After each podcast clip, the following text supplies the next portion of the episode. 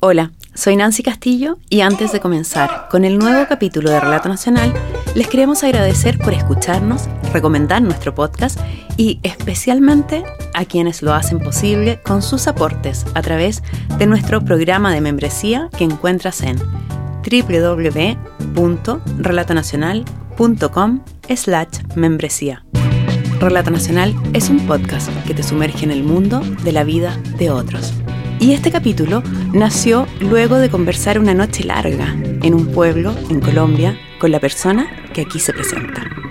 Yo soy José Alberto Mojica Patiño, soy un periodista colombiano de 45 años, eh, soy escritor de no ficción, soy editor, nací en un pueblo que se llama el Líbano Tolima, que es un pueblo cafetero, un pueblo de gente muy valiente, de gente eh, rebelde y pues estoy muy feliz de, volver después de muchos años, después de no, no planearlo nunca. Esa conversación con José Alberto tuvo lugar en su nuevo hogar, La Ranchita, la que también es una posada o bed and breakfast.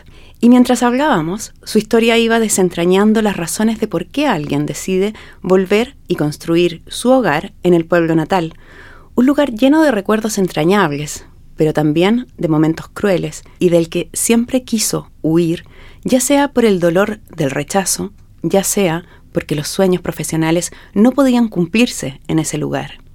¿Qué vueltas nos da la vida que a veces encontramos el hogar en el mismo lugar que quisimos dejar atrás? En medio de los chubascos que golpeaban sobre los techos de lata del Líbano, los ladridos que rompían el coro de grillos de la noche y los pájaros de la mañana, decidimos que esta era una historia para Relato Nacional. Así que encendimos la grabadora y comenzamos a registrar este capítulo, que se llama La Ranchita, un hogar inesperado. y que fue grabado en medio de los sonidos e interrupciones del lugar. Es increíble como que como que interesante.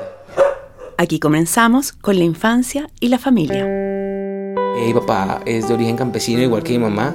Mi papá fue un hombre muy próspero, que tenía un negocio muy exitoso. Era un negocio de alimentos concentrados para animales. Eh, vendíamos pollitos, eh, vendíamos pollitas ponedoras que iban a ser gallinas, vendíamos pollo crudo, vendíamos insumos veterinarios. Eh, y pues era un negocio muy, muy, muy exitoso y, realmente salíamos del colegio y de una vez nos íbamos para el almacén a ayudar a trabajar porque era, se movía mucho, vendía mucho y, necesitaba muchas manos. Entonces por eso desde pequeñitos eh, con mis hermanos eh, nos fuimos y papá nos llevó a trabajar y nos enseñó a trabajar. Y papá tenía una casa hermosa, una casa en la que además había un zoológico. Mi papá fue un personaje increíble. Entonces eh, mi papá tenía venados, pavos reales, eh, tenía unos roedores que son miedosos, que se llaman borugas, que son parecidos a los chigüiros. Eh, tenía... Entonces todo el mundo llegaba con una cantidad de bichos. Una vez llegaron con una babilla. Tenemos una babilla en la casa. ¿Qué es una babilla? Como un cocodrilo pequeñito.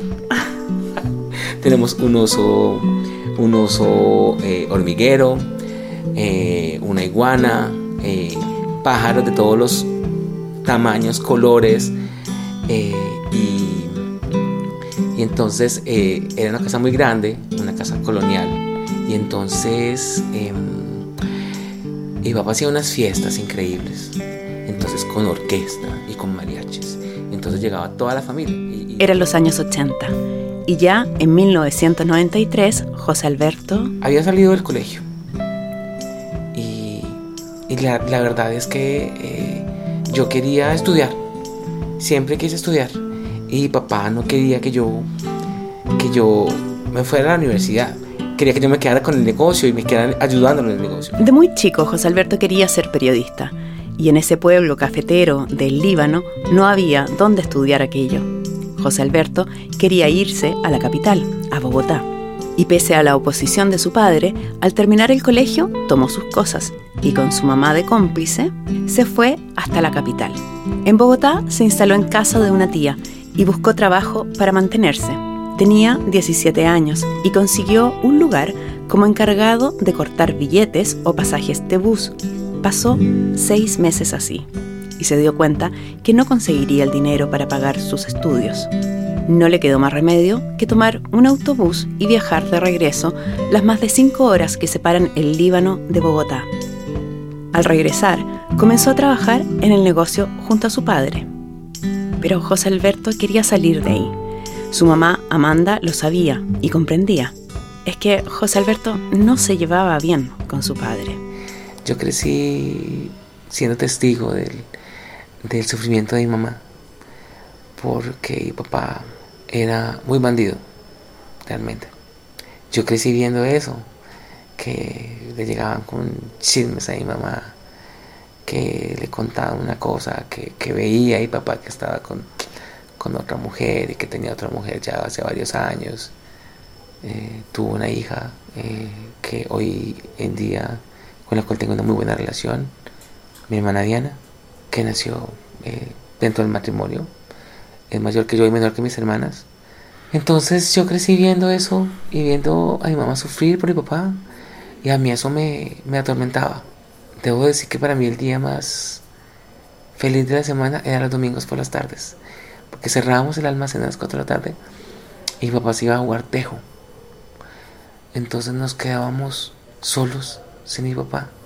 Y, y esto es muy cruel decirlo, pero yo era feliz cuando él se iba. Y todos éramos felices cuando él no estaba. Porque era muy bravo. Él era el, el hombre más tierno del mundo, pero también era el hombre más bravo del mundo. Y yo le tenía miedo. Pánico a papá.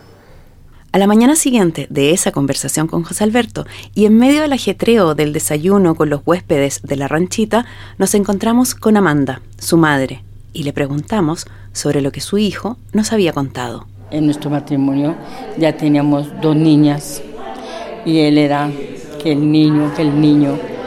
Bueno, entonces eh, él rápido tuvo un amante y le llegó una niña. Ay, yo me pegué los santos, Dios mío, yo quiero que me regale, que pueda tener un varoncito, que pueda tener un varoncito. Así que embarazada. Y pues bendito Dios, llegó este niño y nos salvó el hogar. El papá siempre fue muy duro con él. Era el que más castigaba. Y yo le decía, pero ¿cómo es tan duro? Si es un niño tan noble. ¿Cómo te parece a ti?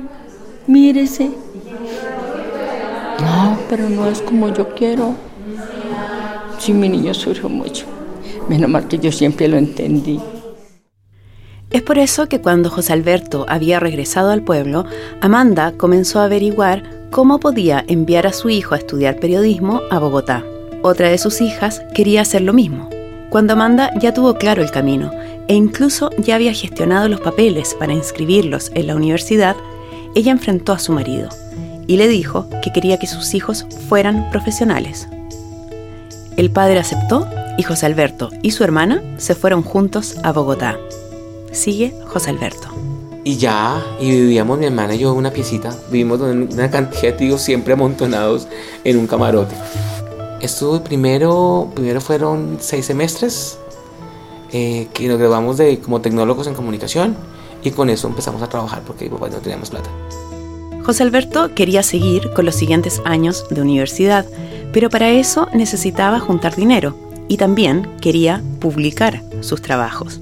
Estamos hablando de una época en que para ser publicado había que trabajar en un medio de comunicación establecido.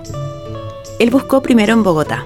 Trabajar en un diario en la capital era su sueño, pero no encontró nada y debió volver al Líbano.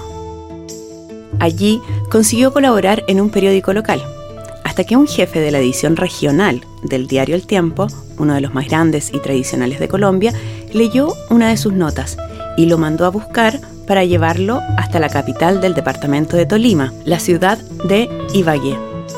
Allí trabajó casi dos años y bajo el mando de un editor exigente, José Alberto dice que comenzó a desarrollar el olfato periodístico, a encontrar historias donde otros no las veían. Pero también se hartó de sentirse maltratado por ese jefe y renunció. Con la ilusión que dan los 22 años, él pensó que ya tenía la experiencia para volver a intentar suerte en Bogotá. No, no, no tengo 22 años.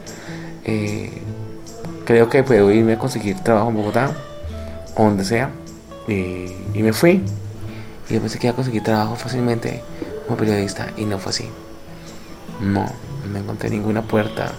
Las tocaba y, y no las podía abrir.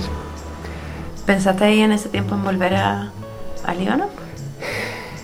Nunca fue una opción. Yo dije, no, no me puedo rendir, no, no puedo, no puedo.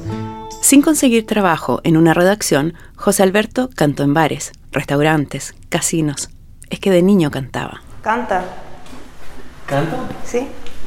Ay de mí, llorona, llorona. Bueno, volvamos a ese año 2000 en que él buscaba trabajo como periodista en Bogotá y no lo conseguía. Para mantenerse, aceptó un puesto en una tienda de carteras en el aeropuerto El Dorado de Bogotá. Ahí tuvo un golpe de suerte, cuando le cayó en gracia a una clienta, la que era gerenta de la centenaria revista estadounidense Reader's Digest.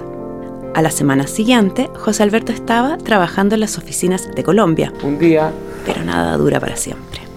de repente, eh, yo llevaba ahí como ocho meses. Entonces llega la jefe y dice, eh, mm, equipo, debo decirles que acabo de recibir un, un- un email de, de la compañía en Nueva York y tenemos una semana para cerrar la operación en Colombia. Yo, ay, no puede ser. Y así nomás, volvió a la cesantía. Por tres meses regresó a Ibagué para producir un libro a pedido, luego hizo un reemplazo por otros tres meses en el diario de la ciudad y después se trasladó a vivir por dos años en los Andes Central, en la ciudad de Tunja, a casi 3.000 metros de altura, para trabajar en la edición local del Tiempo.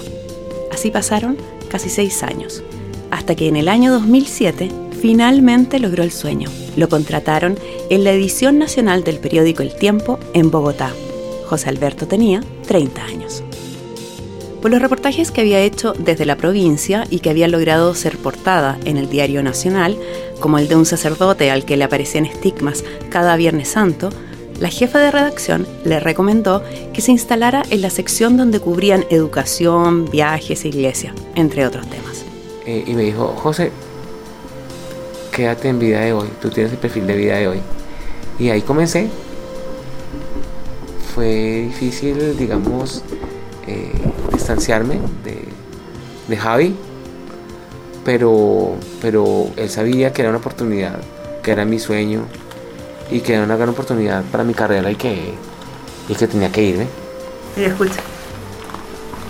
Para que te des cuenta de por qué es sensibilidad. Claro.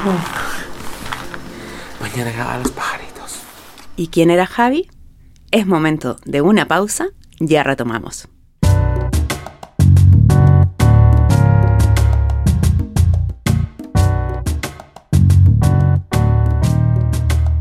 Este capítulo lo grabamos en Colombia, a donde fuimos para participar del Festival Gabo y Podcast al Oído. Y allí conocimos al director de un podcast que te queremos recomendar, Así como suena. Aquí su director, Carlos Puch, te cuenta de qué trata. Muchas gracias, Nancy. Hola, amigos de Relato Nacional. En Así como suena queremos contar historias que creemos merecen ser escuchadas. Hacemos crónicas, reportajes, investigaciones. Somos periodistas.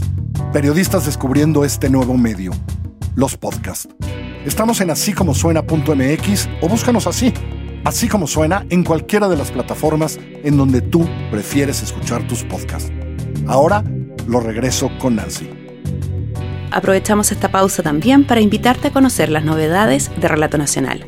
Para poder contarte de aquello, ingresa a www.relatonacional.com slash suscríbete y déjanos tus datos. Así podemos mantenerte informado. Volvamos a la historia. La ranchita, un hogar inesperado. Antes de la pausa, quedamos en que José Alberto, un chico del pueblo cafetero El Líbano, que soñaba con ser periodista y escribir en un diario de cobertura nacional, había logrado dejar el pueblo donde su padre, con quien tenía una relación tensa y con algo de bronca, para estudiar periodismo en la capital Bogotá. Pero tuvo que vivir la cesantía y trabajar en lo que fuera, hasta que logró el contrato en su lugar soñado, la sección de viajes y costumbres del periódico El Tiempo pero cumplir el sueño implicaba dejar a Javi, ¿Quién es Javi? Javier Leighton, que es mi pareja hace casi 18 años. Javier trabajaba en Boyacá y no podía irse con José Alberto, pero sí entendió que era su sueño, y armaron la manera de seguir juntos a distancia. En los fines de semana largos o puentes, Javier viajaba a Bogotá. En otros, José Alberto iba a ver a su familia en el Líbano. Y a medida que la relación avanzaba, también se iban juntos al Líbano. Y en ese poblado, con el padre machista, la pareja tenía que simular que eran solo amigos. Bueno, cuando Javier empezó a venir, él le decía a, a, a, mis tíos, tanto los hermanos de mi mamá como los hermanos de él, oh, es que Beto, ese es el, el amigo de Beto con el que se salen a buscar viejas. El padre también se inventó que una amiga de José Alberto, o Beto, como él le decía, era su novia, y que cuando su hijo viajaba al extranjero era para verla a ella. Hasta que en un cumpleaños de José Alberto, el padre presenció una escena tan sutil como evidente. Todos habían olvidado la torta, pero no Javi, quien, tras cantarle, le dio un bocado de ese pastel con su propia cuchara a José Alberto. Amanda, la madre, recuerda el momento en que su esposo sintió que el mundo se le caía. Y él dijo un día, yo noto algo, dígame la verdad. Ese día ese hombre lloró todo el día.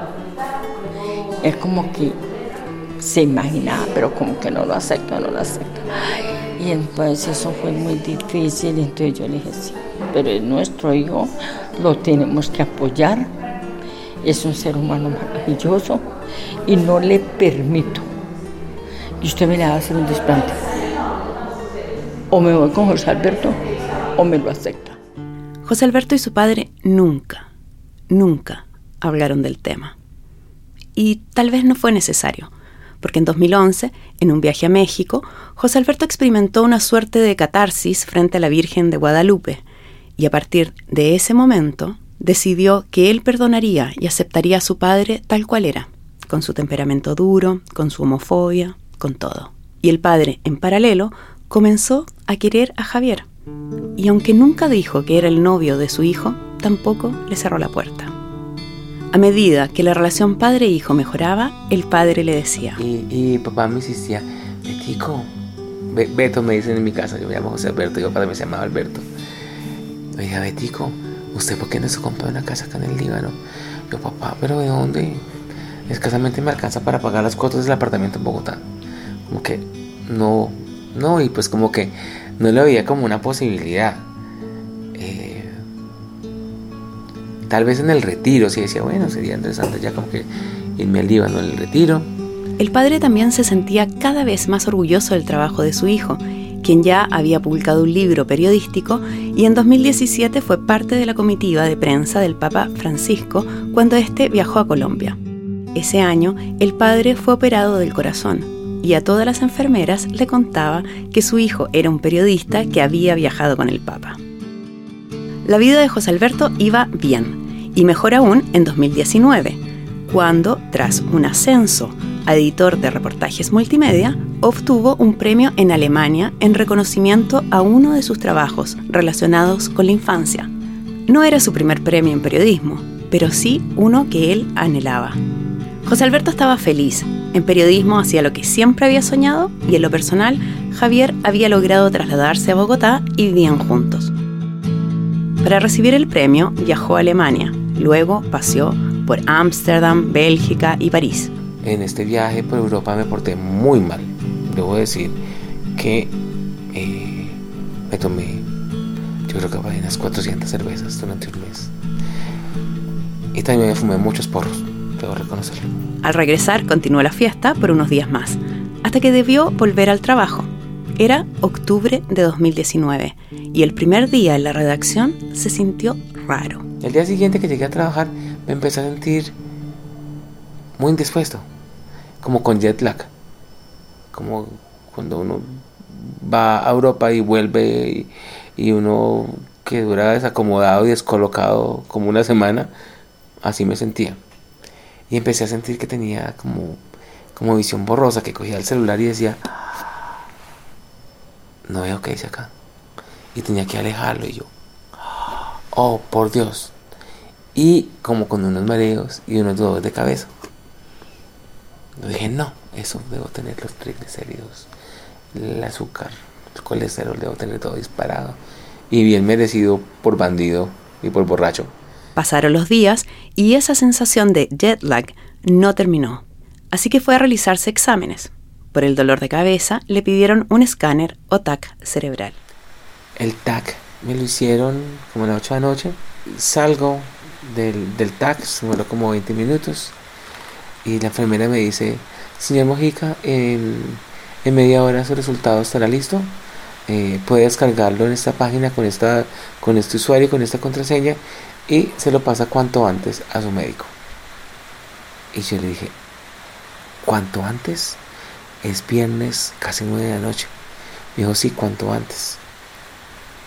Y yo le dije, pero, ¿por qué cuanto antes? Me dijo, es que vimos algo que no nos gustó. Y pues yo entré como en un estado como de shock. Estaba con Javi por fortuna. Y mientras íbamos para el apartamento, Metió al celular a descargar los exámenes. y pues yo, yo iba atacado llorando. El taxista como que miraba como que este man, ¿qué le pasa?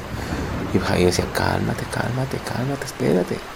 Pero yo, yo sabía que algo, algo malo me, me estaba pasando. Siempre lo supe. Lo que pasa es que después me hice el pendejo. Que eso es otra habilidad que tengo.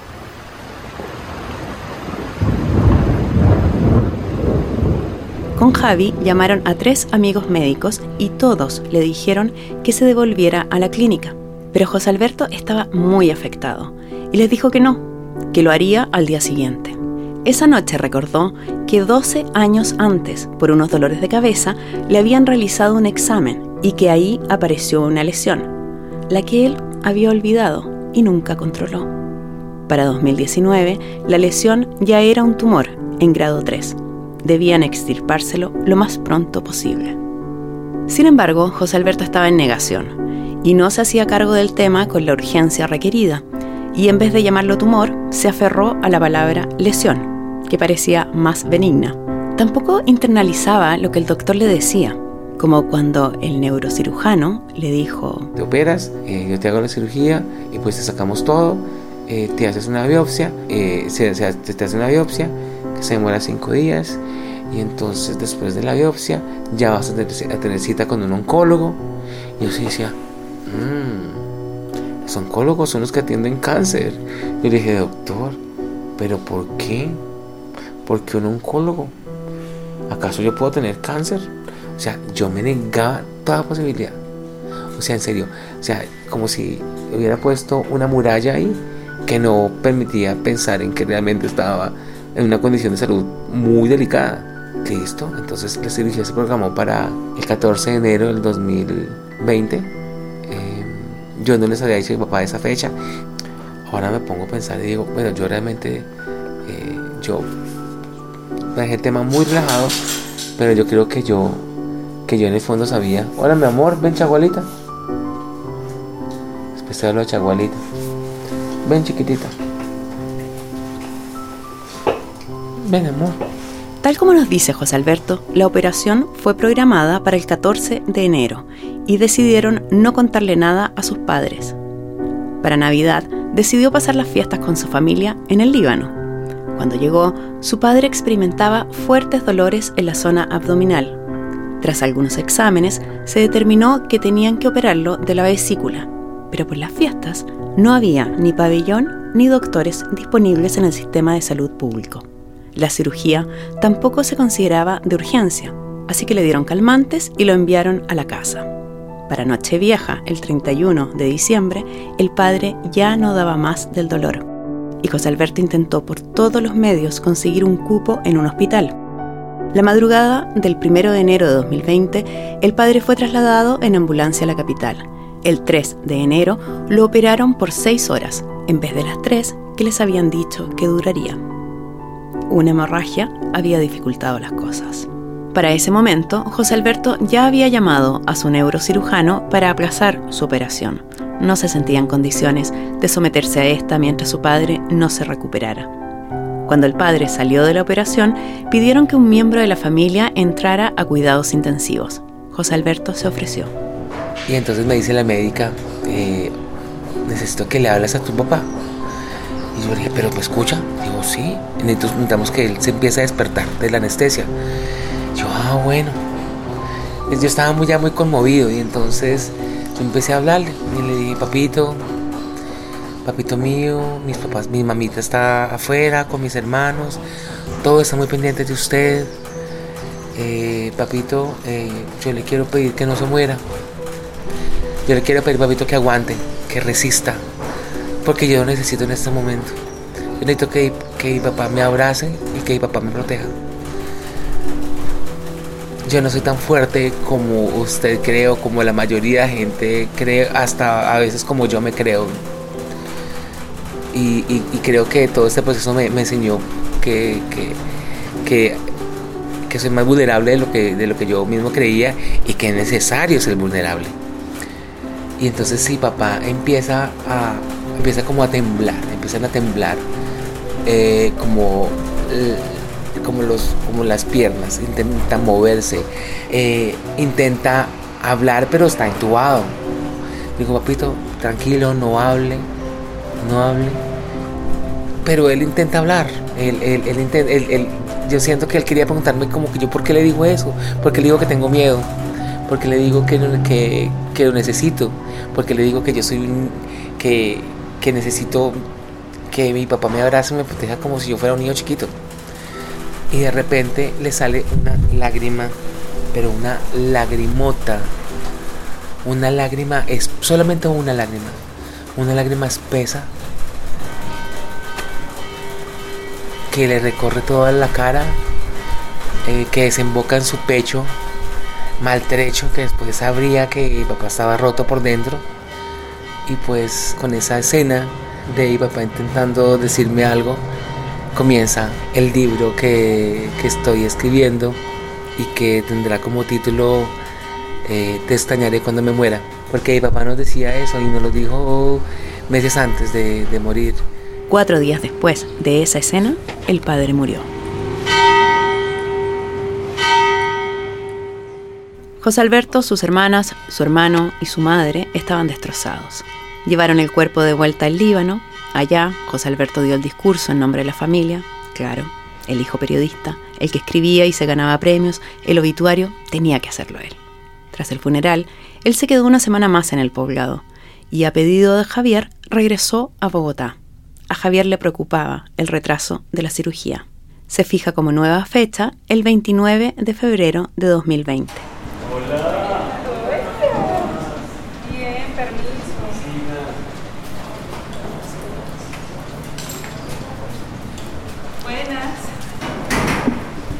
Ok. Entonces estábamos... en que yo volví a Bogotá y que tenía que retomar el tema. Y habían reagendado la cirugía para el 28 ah, de febrero. Y estaban viendo cómo hacer que tu mamá fuera sin saber de cuál era la gravedad de tu operación, porque ya sabía que te iban a operar, pero no sabía la gravedad de la operación. Sí. Ok, entonces logran que ya llegue. Ahí quedó. Sí, entonces logramos que mi mamá venga. Mi mamá llega un jueves mamita, pues la verdad es que mañana me hacen una cirugía en la cabeza, pero pues realmente no es una cosa tan complicada. Solo el día previo a la operación le contaron a la mamá. Es una cosa más por prevención. Pero fue una verdad a medias, pues no le dijeron del riesgo de cáncer. Pues sí, mamita dijo, ay, ¿por qué no me dijo la verdad? Yo, mamita, pues nada, pues, pues es que imagínese usted ya acaba de enterrar a su marido de casi 50 años. Les falta unos meses para cumplir 50 años de casados. Tras la operación, José Alberto salió con mucho dolor y en los días siguientes con una intolerancia al ruido que hasta le molestaban los sonidos de los platos en la cocina. Para que estuviera más tranquilo y recibiera el cuidado de Amanda, decidieron que se fuera a el Líbano. Solo quedaba esperar el resultado de la biopsia. No llevaba ni una semana en su pueblo cuando se declaró la pandemia y Colombia, como todo el mundo, se fue puertas adentro. La presión sobre el sistema de salud provocó que esa biopsia no tardara los cinco días iniciales, sino casi dos meses.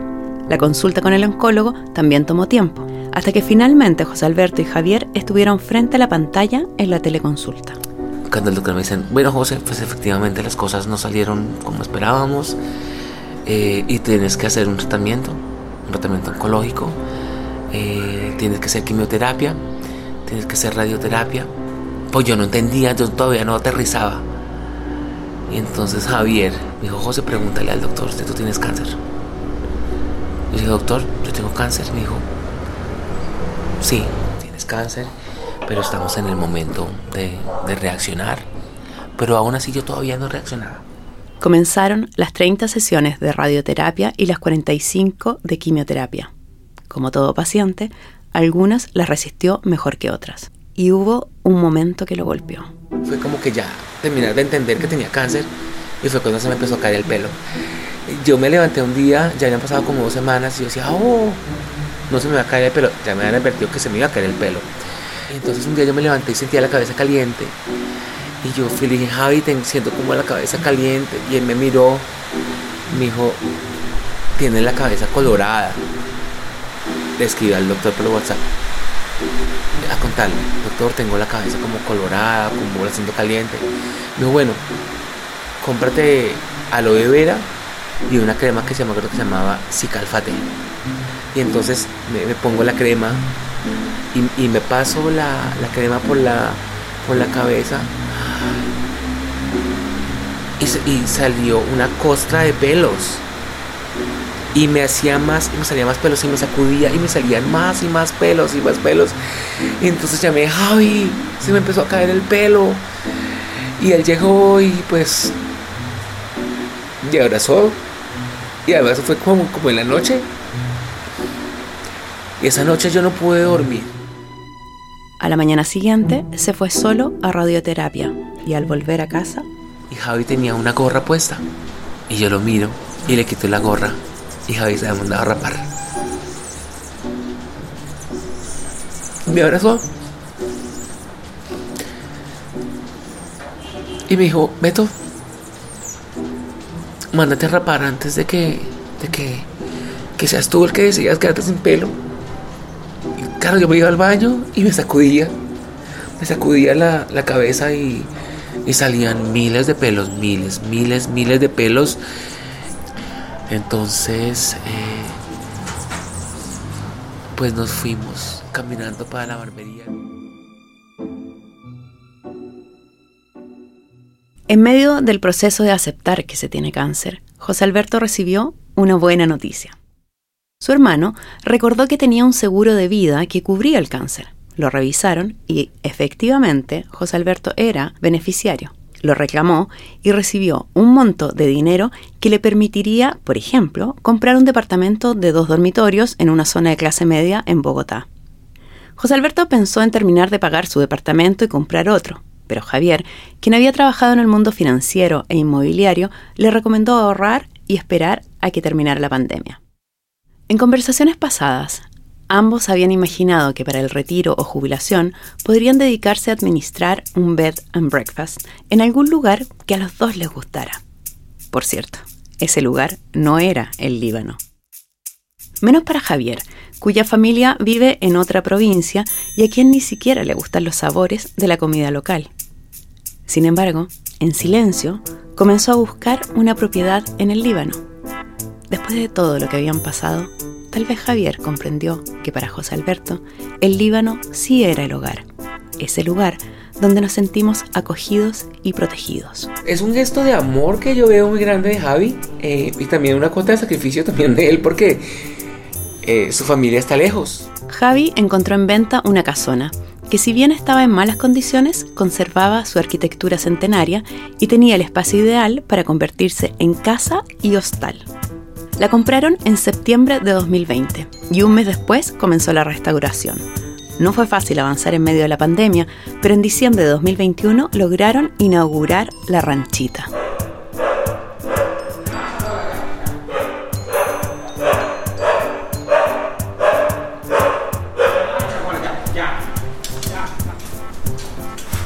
Hola, mi amor.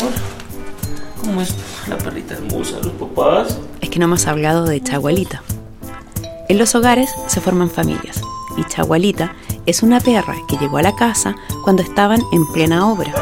Y esa perra llegó buscando refugio, pues, y al igual que José Alberto en ese mismo momento, traía una herida abierta en su cabeza. Amo mucho, Chagualita. Volver a, al, a la provincia puede ser como un sinónimo de, de, un decrecimiento, como un retroceso. Pero yo lo veo como, como un regalo, como una bendición de, Dios poder trabajar desde acá, seguir cumpliendo con mi trabajo como editor en el periódico El Tiempo, poder estar pendiente de mi mamá, que sigue muy triste por la muerte de mi papá, poder, poder tener también esta casa, esta casa eh, tan bella, esta casa con una energía tan poderosa, poder, eh, poder estar aquí y, trabajar eh, viendo las montañas, respirando aire fresco em, y también eh, volver a, invertir en el pueblo y que y poder juntar a los amigos. Eso eso me parece cuando estuvimos en el Líbano el sueño de José Alberto y Javi está casi logrado. Lo único que falta es que Javi logre trabajar desde ese pueblo al que decidió ir porque allí está el hogar, el lugar cálido y seguro de su pareja. El capítulo de Relato Nacional titulado La Ranchita, un hogar inesperado, fue reporteado, guionado y dirigido por Nancy Castillo. En la producción sonora, Josefina Aguirre.